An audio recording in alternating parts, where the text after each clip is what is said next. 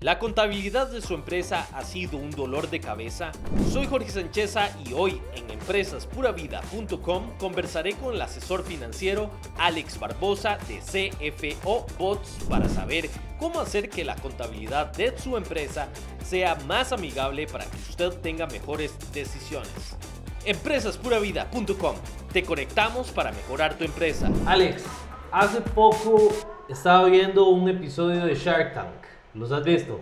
Sí, claro, claro, claro, claro, claro. Entonces me pareció muy curioso que en Shark Tank eh, una de las cosas que mencionaron estos empresarios es que muchos inversionistas que llegan a Shark Tank y todo esto no saben sobre, primero el léxico, ¿verdad? De, de, de, de cuestiones contables. Y muchos llegan con mucho enredo a nivel contable, digamos, no saben manejar la, cuestión de contable. Y uno de los, de, los, de los tiburones decía que los empresarios tienen que saber sobre contabilidad. Y ahí me abrió los ojos y dije, ah, qué interesante porque definitivamente yo no sé nada de, eso, sé muy poco, tengo que empezar a aprender sobre contabilidad. Y saber que la tecnología ha avanzado tanto que hay herramientas tecnológicas que hacen el trabajo de manera automática, a nivel de contabilidad automática. Entonces me encantaría que me conversaras un poco sobre la importancia de por qué es necesario tener herramientas tecnológicas a nivel contable para hacer que el trabajo sea mucho más fácil para tomar decisiones en los empresarios. Ok, bueno. Sí, sí, efectivamente, ahora, ahora abordas el tema de la contabilidad automática la contabilidad automática entendida como yo utilizando la tecnología puedo hacer las cosas que antes hacía de manera, no, no tal vez no manual, pero sí, sí, a, sí a través, usando un recurso humano, ¿verdad? Ahora puedo utilizar otro tipo de tecnología como por ejemplo los robots contables.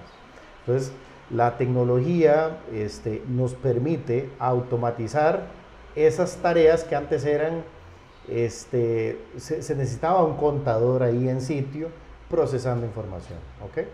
Alex, cuando vos decís robots contables, automáticamente a uno se le hace una, una imagen, un mapa, un holograma que uno le pone cara a un robot. Entonces, a mí siempre me ha parecido divertido de ese tema de, de los robots, que uno siempre se imagina pues la cara y el robot ahí en la Sí, sí. Pero entonces, ¿me puedes explicar específicamente en aplicaciones de tecnologías qué es un robot? Ok, perfecto. Un robot es aquella aplicación que es capaz de automatizar siguiendo un código, un algoritmo, básicamente, que incluye elementos de inteligencia artificial para simular la actividad que hace un contador. ¿Ok? Entonces el robot es capaz de simular esa actividad que hace un contador. Entonces te pongo un ejemplo. Em, los contadores nos caracterizamos por hacer asientos contables, ¿verdad? O nos caracterizamos por hacer ciertos procesos dentro del registro de las transacciones de las empresas. Muchas veces ese registro de las transacciones se hacen a través de formularios en los mismos sistemas. El robot ahorita lo que viene es a tomar la información que utiliza un contador, que el contador la toma, la ve, la traspasa, la, la taipea y la, contabiliza, el robot lo que hace es tomar la información de una fuente y llevarla al sistema contable en tiempo real, deduciendo los errores y siendo más eficiente, claramente, porque un robot está trabajándote 24 horas, una persona te puede trabajar 9.5, 8.5 horas por, por día. ¿verdad? Con el tema de que la persona se cansa, evidentemente. Entonces, a eso me refiero. Los robots es justamente aplicaciones que están realizando procesos contables de manera automatizada utilizando principios de inteligencia artificial. Es, es loco porque la o sea, el, uno siempre cree, ¿verdad? Es algo que tenemos que irnos eh, pues cambiando, de que un ser humano siempre lo va a hacer mejor que una máquina. Cuando se ha descubierto que a través de los años las máquinas han venido, ¿verdad? La inteligencia artificial viene a hacer cosas maravillosas y increíbles. Te pongo dos casos. Por ejemplo, está la inteligencia artificial que comenzó a aprender a jugar ajedrez y actualmente pues le gana a cualquier ajedrecista profesional. campeones mundiales. Campeones mundiales. Claro. El otro ejemplo es, por ejemplo, hay herramientas de inteligencia artificial que usted llega y escribe, no sé, decime un, un caso raro, por ejemplo, por ejemplo, Pennywise, ¿verdad? Que es el payaso, ¿verdad? Este de las películas de terror, en un arco iris con el estilo de Da Vinci y te tira una imagen, Alex, una imagen representando esas palabras claves que uno escribió. Y son cosas que uno dice, wow, eso le va a quitar el trabajo a muchísimos artistas. Pero está, está en uno utilizar todas esas herramientas tecnológicas y armar nuevas. Correcto. Eh, qué interesante, porque hay, hay un dilema ético en todo esto, ¿verdad? Que nos tomaría a nosotros eh, todo, un, todo un programa eh, abordar. Yo creo que aquí el secreto es entender qué es lo importante en tu rol como contador. Igual en tu rol como empresario. ¿Cuál es, ¿Qué es lo importante en tu rol como empresario? Eh, y ahí llego, llego a la siguiente pregunta. ¿Qué tareas, qué debería estar haciendo un gerente general en una empresa? Tomando decisiones para que beneficien a la mayor cantidad de personas eh, dentro del equipo y al, usuario final. Te, tengo la pregunta, ¿eso es, lo que, ¿eso es lo que crees que, digamos, debería estar haciendo un gerente general? Esa es tu percepción. O jugando golf. No, te, te pregunto, te pregunto. Porque es que cuando uno es gerente general, usted llega y se pregunta, ¿en qué debería yo dedicar mi tiempo?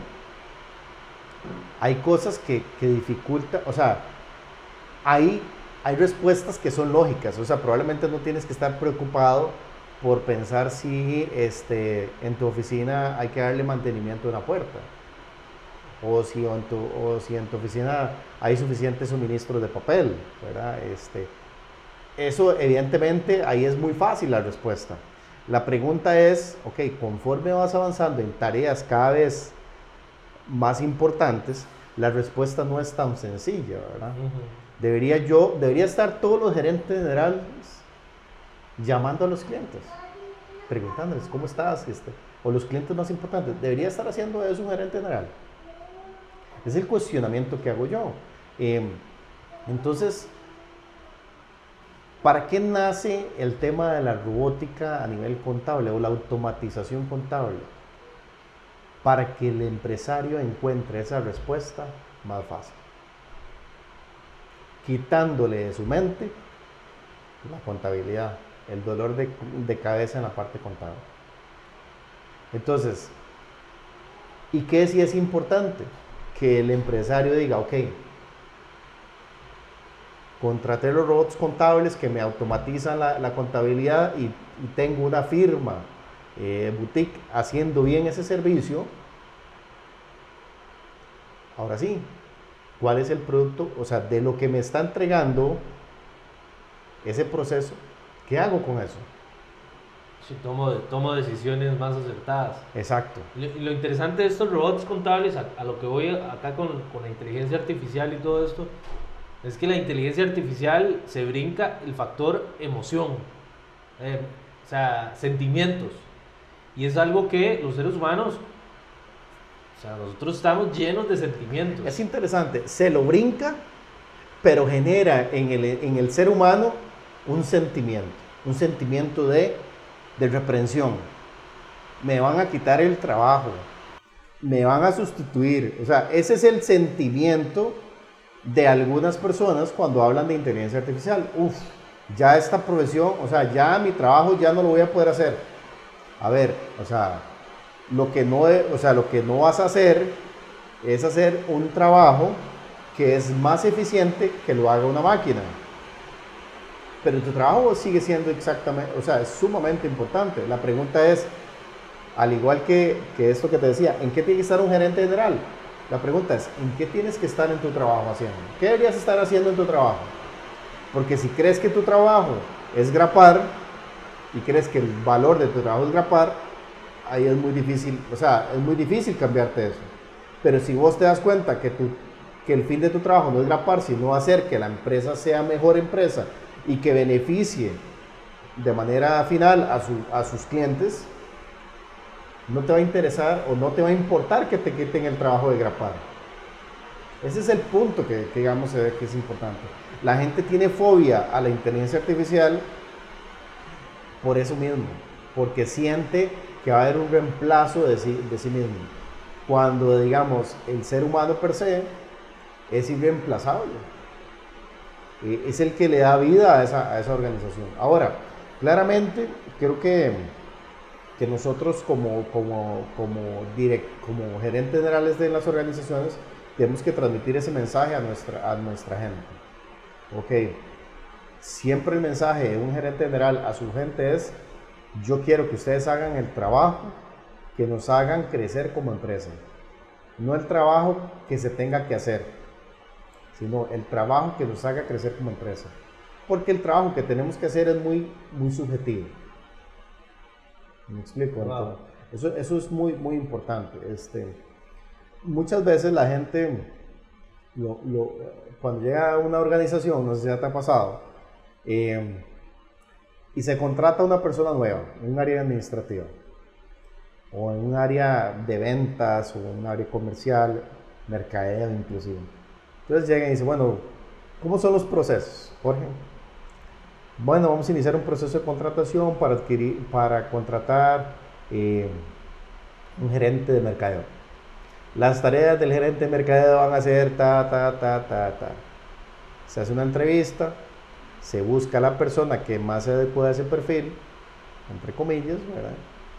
Y esa persona, yo una vez sentado en ese puesto, lo primero que hace es cómo se hacía ese puesto antes. Y le hace variaciones eh, eh, más o menos eh, relevantes al puesto. Pero te das cuenta que que la persona ya por un hecho que lo que se estaba haciendo ahí estaba bien. El tema de la inteligencia artificial nos viene a preguntar, ¿es eso importante? Eso que, esas tres tareas que se decía que yo estoy haciendo, realmente son importantes. debería estar yo haciendo otras cosas como gerente de mercadeo de esa organización. ¿Crees que el contador tal cual, o el, que trabaja en contabilidad, tiene que evolucionar su forma de hacer negocios o su forma de trabajar. Totalmente, totalmente. Y lo voy a hacer por dos razones. La primera es, la tecnología no va a parar.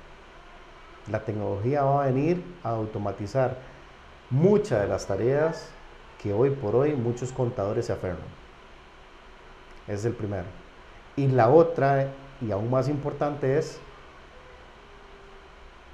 la capacidad de hacer crecer su negocio como contador o hacer relevante su profesión no depende de esas tareas a las que se aferra. deriva, de, o sea, depende de desarrollar otras habilidades que se necesitan para un profesional contador. Dentro de ellas, una que acabas de mencionar, la educación contable. En Costa Rica, en términos generales o en, a nivel latinoamericano, digamos, no hay una educación contable. La gente interpreta la contabilidad como un requerimiento estatutario, un requerimiento este, tributario, nada más. Pero cuando empiezas a, a ser consciente desde tu rol como contador o como gerente financiero a la a la gerencia, a la junta directiva, de la importancia de tomar decisiones informadas con base en información financiera, ahí tu rol de contador cambia. Ahora, ¿cómo haces esa, cómo haces esa invitación? ¿Cómo haces ese trabajo? Ahí también hay mucho que trabajar. Y lamentablemente los contadores queremos, y lo digo con conocimiento de causa, queremos que nos entiendan. Queremos que la gente valore nuestro trabajo. Ajá, comprendo. Pero, ¿qué haces para que la gente lo valore? ¿Qué haces para, qué haces para que alguien en tu organización valore al contador? Vos como contador, ¿qué haces?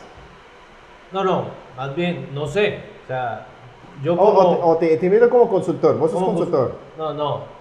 Más bien yo como cliente. como cliente. ¿Cómo yo valoro que el contador está haciendo un buen trabajo? ¿Cómo? Dependiendo de los consejos que me dé. Me acabas de decir. Vos no valoras a tu contador si ves que él está sentado en una computadora typeando información. Eso no lo valoras.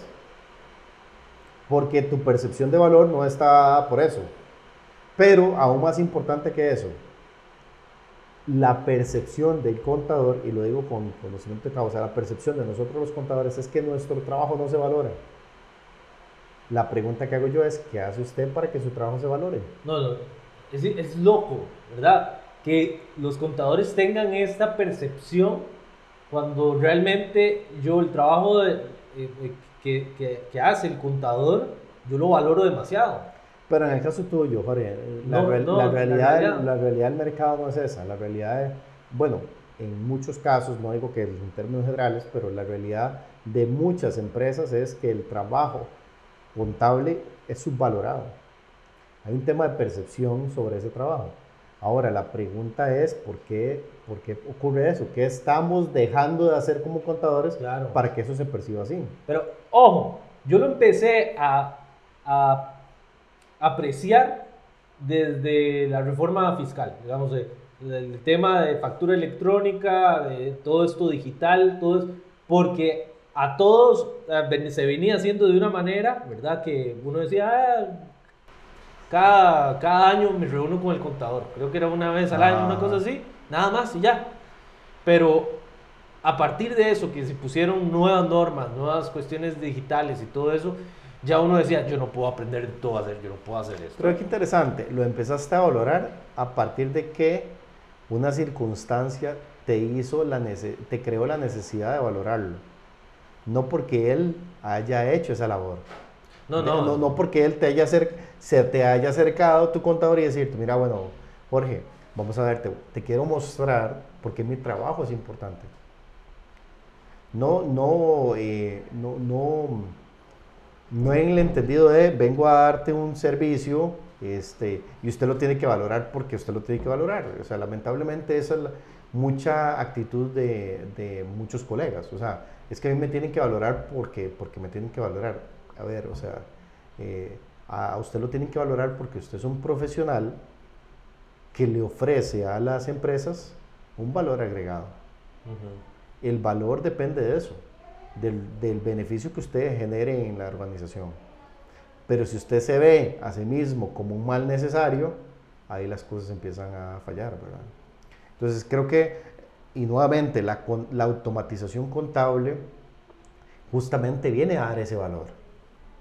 Si yo como firma UTIC te digo a vos como empresario, usted no tiene que esperar a fin de mes para entregarme un montón de información, para yo hacer la contabilidad y presentársela el tercero o cuarta semana del mes, sino que usted está a un clic de, digamos, de visualizar esa información, usted lo va a valorar. Usted va su percepción sobre valor de mi trabajo es mucho mayor. ¿Por qué? Me va a valorar en, función del beneficio que te genera. Es eso. Entonces, la automatización contable genera valor. No, te, no quita valor al contador. Sí, no, no, no. Genera valor. Genera valor.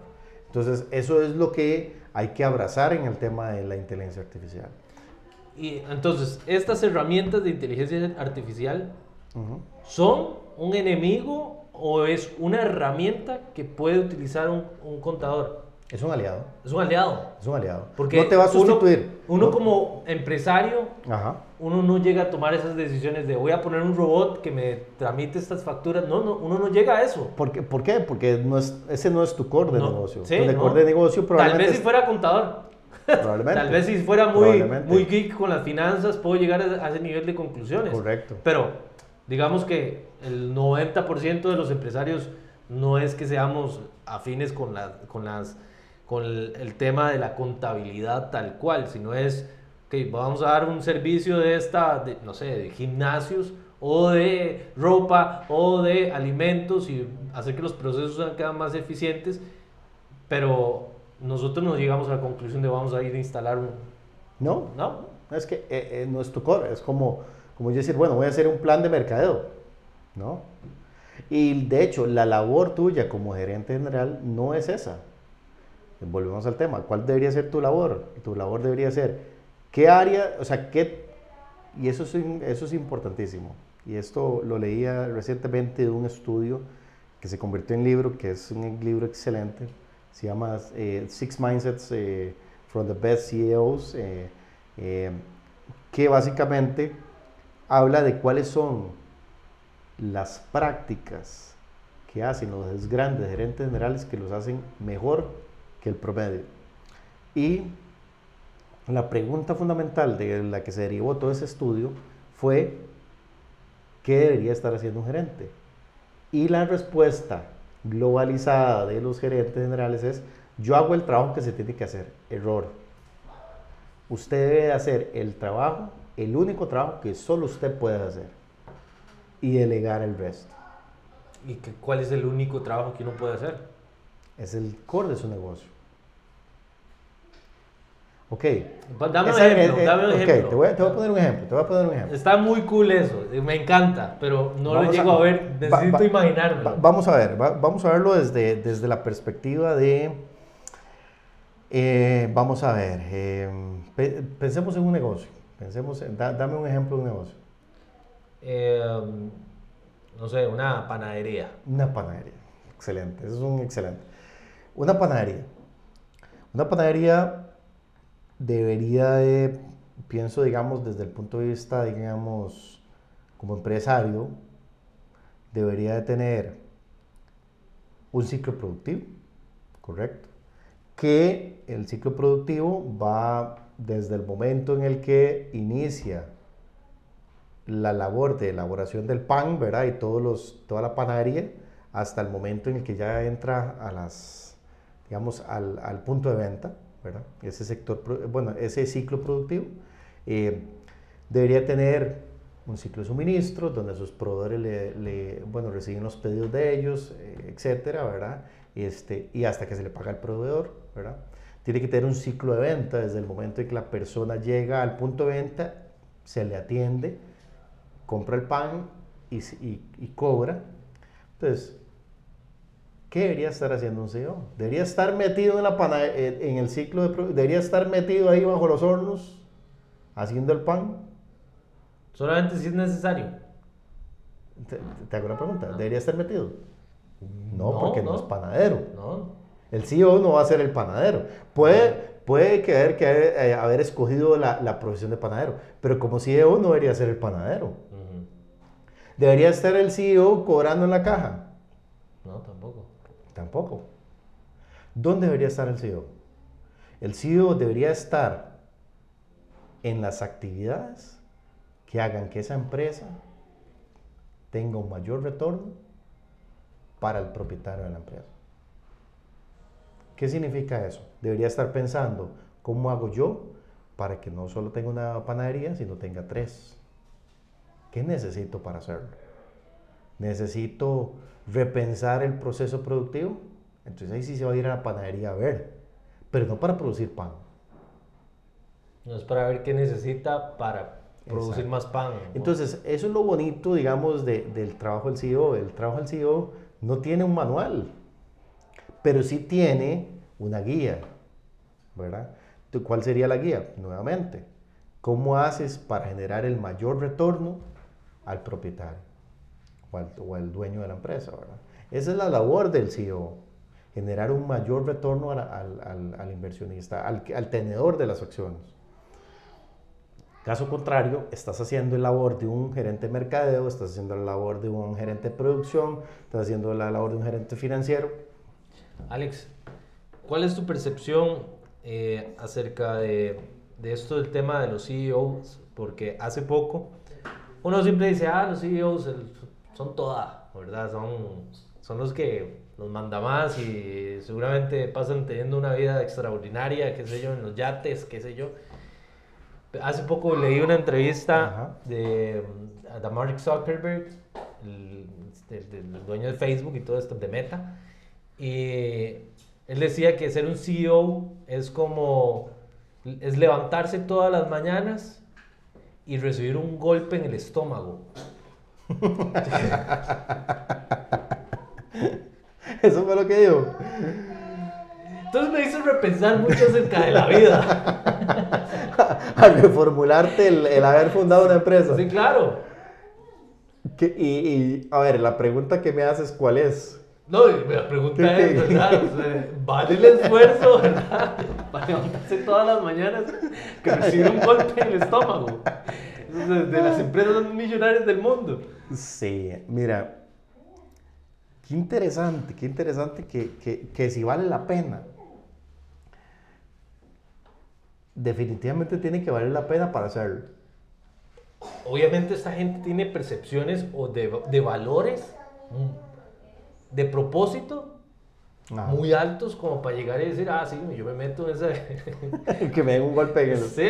Sí, yo, yo creo, Jorge, que, y te lo digo como, como CEO, eh, yo creo que, bueno, también habría que preguntarle a un CEO que sea solo CEO. El tema es que yo soy fundador y soy CEO, O sea, soy founder y soy, y soy, general. Porque es diferente, Jorge. O sea, y te lo voy a decir porque es diferente. Por favor. No es lo mismo que usted funde su empresa y la, y la gerencia, porque generalmente los que somos fundadores y gerenciamos la empresa, somos malos gerentes. Y voy a decirlo con, con total honestidad.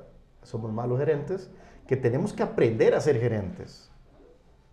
¿Por qué? Porque no, ese no fue nuestro, o sea, no, no se nos formó para eso.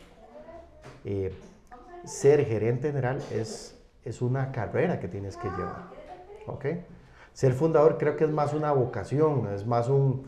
Eh, o sea, realmente eso está en tu espíritu, ¿verdad? De fundar una empresa, crear algo nuevo.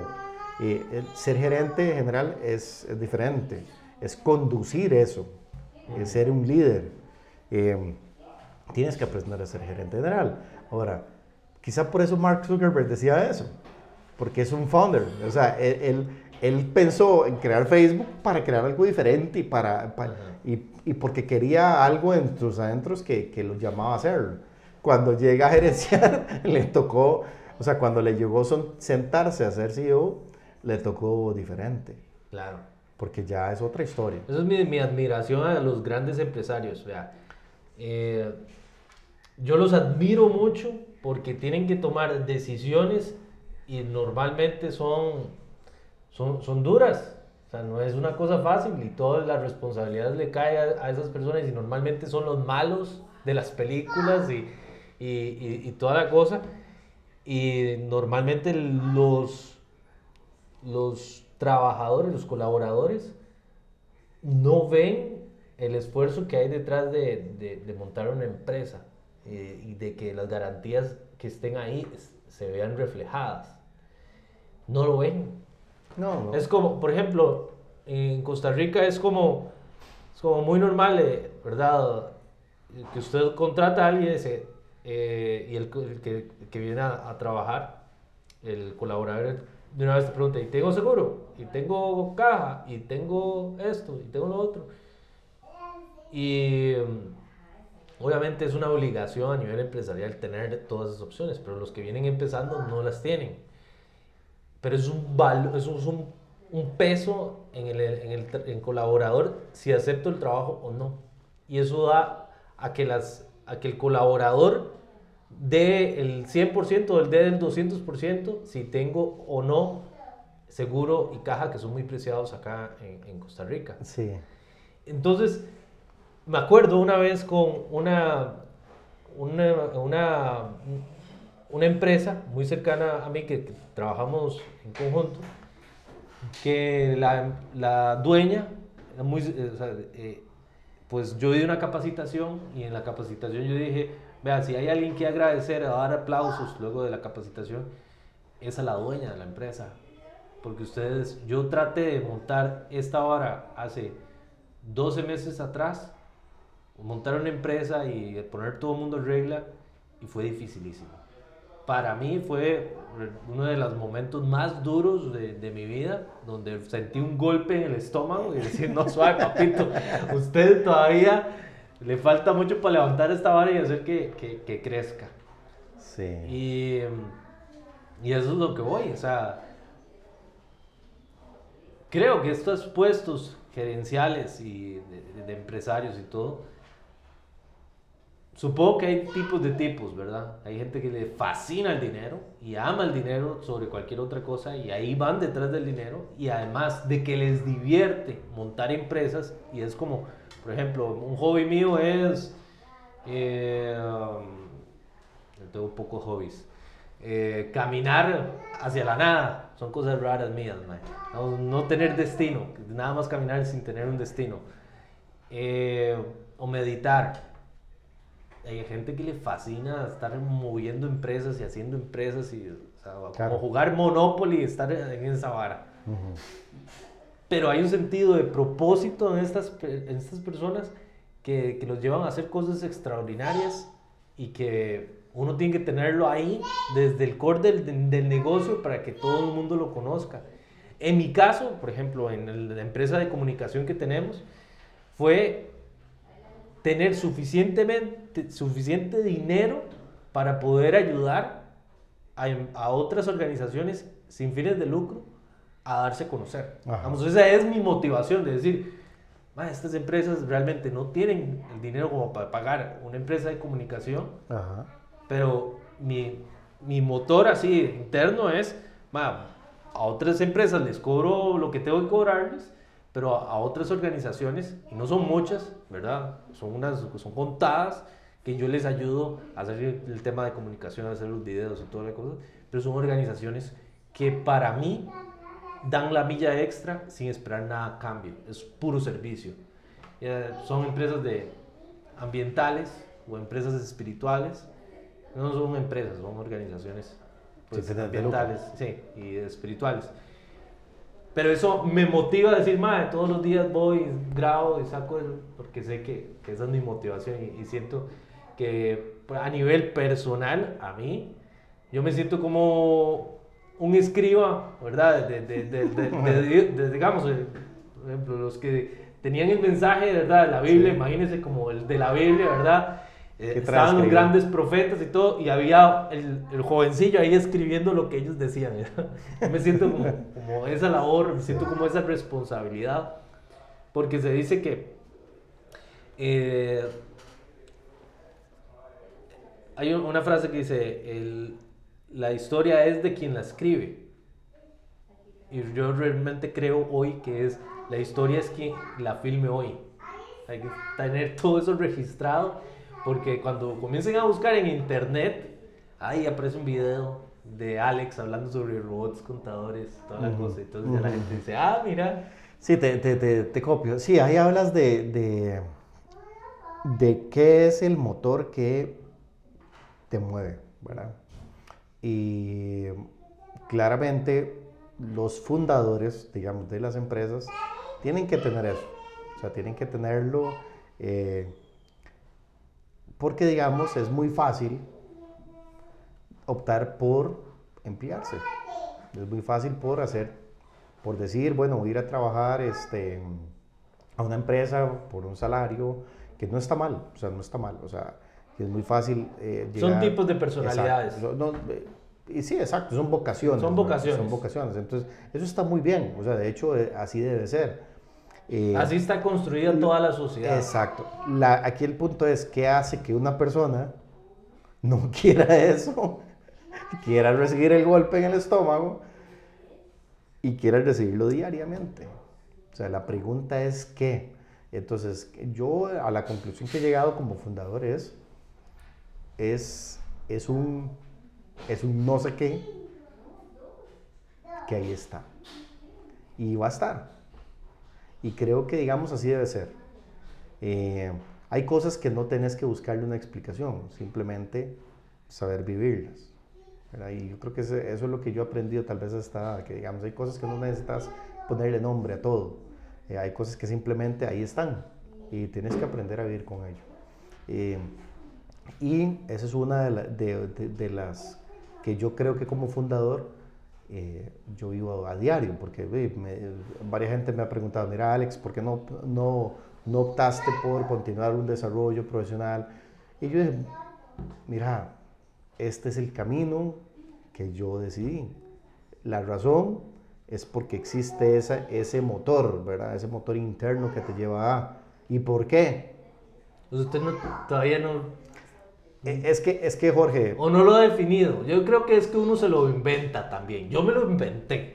¿Te lo yo me lo inventé. Pero es que yo, yo siento que sería... Eh, o sea, es muy, es muy significativo para, ver, para, para, para decir uno, me lo autosugestioné. Yo me lo inventé, Alex yo me lo inventé después de una búsqueda interna profunda en mi ser. Ok, pero no te lo inventaste. No, o sea, obviamente lo fui encontrando. Ajá, correcto. Pero eh, a un punto de eso de que la gente... Le pusiste un nombre, eso es lo que vos me estás diciendo, le, puse un nombre. Pero, pero, ahí, estaba. Ahí estaba. Hay gente que dice, no, ¿por qué? porque yo realmente pasión en la vida, mae, debe decirle que yo puedo decir que soy de las personas que no siento una pasión específica por algo. Salvo que por esto. No, ni siquiera por esto.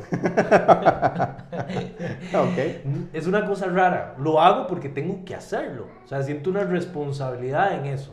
Ah, okay, okay, Pero no es como que, uy, me apasionan las cámaras, me apasiona tener aquí el, sonido, me apasiona las tomas y me apasiona. No, no, no, no, no. O sea, me es muy fácil entender los procesos de audiovisual. Me es muy fácil. Sí. Tuve que encontrar mi pasión. Tuve que inventármela. Tuve que construirla. Y eso fue a partir de una búsqueda de esa misma pregunta. Porque yo no soy apasionado a nada. Porque cualquier cosa que yo me pongo a hacer, cualquier cosa, madre, le agarro el gusto. Sea, usted me pone a, ordenar cajas y hacerlas, y le agarro el gusto y lo hago y lo hago muy bien. Pero también le, aseguro que en dos o tres semanas ya le voy a decir, no, Alex. Eh, ya te quiero hacer. ya, no, quiero acomodar, ya no quiero acomodar cajas. Le puedo ayudar a poner a otros chiquillos a cómo acomodárselos, pero yo no quiero acomodar cajas. Sí, bueno, eh, eso, pero, pero creo que en el, en el fondo, digamos, siempre existe ese, ese motor, ¿verdad? Entonces, ahora, eso es lo que te decía. Bueno, ahí, ahí está eso como fundador. Luego está, ahora sí, el siguiente paso. No basta con fundar algo o sea, creo que tienes que, que crear a partir de ese algo, ¿verdad? Entonces, eh, fundas algo, funciona bien un tiempo, funciona bien para vos o para la poca gente que está a tu alrededor, ya luego tienes que dar el siguiente paso, ¿verdad? El siguiente paso tiene que ver con, ya esto no es un sueño, ya esto es una realidad. Y como realidad tengo que analizarla objetivamente, qué tengo que hacer, qué tengo qué pasos debo dar para que las cosas funcionen. Y ahí es donde el rol de un gerente general cobra validez, ¿verdad? ¿Por qué? Porque ya el gerente general con objetividad dice, ok, ¿qué tengo que hacer para que la organización funcione?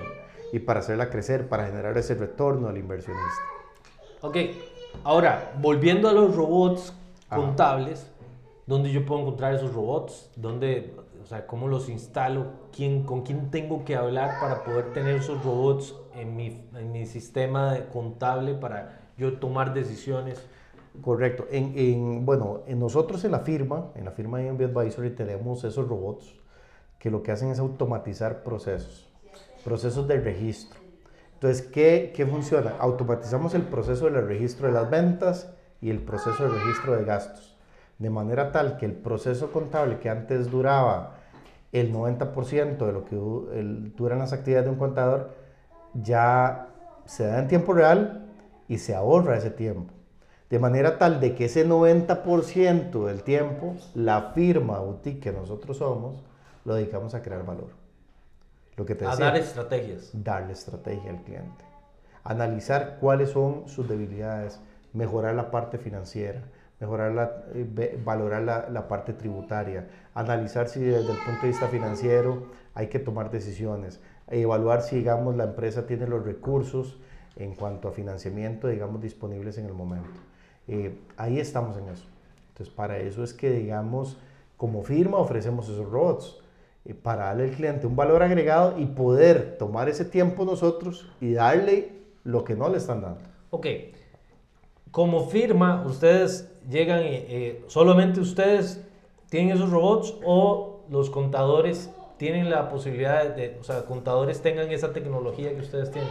Justamente, como hemos visto el valor que tiene esto, eh, la firma AMB Advisory creó una división, una empresa hermana, se llama CFO Bots, que lo que hace es ofrecer a, otros, a otras firmas contables esos robots para que repliquen el éxito de AMB Advisory.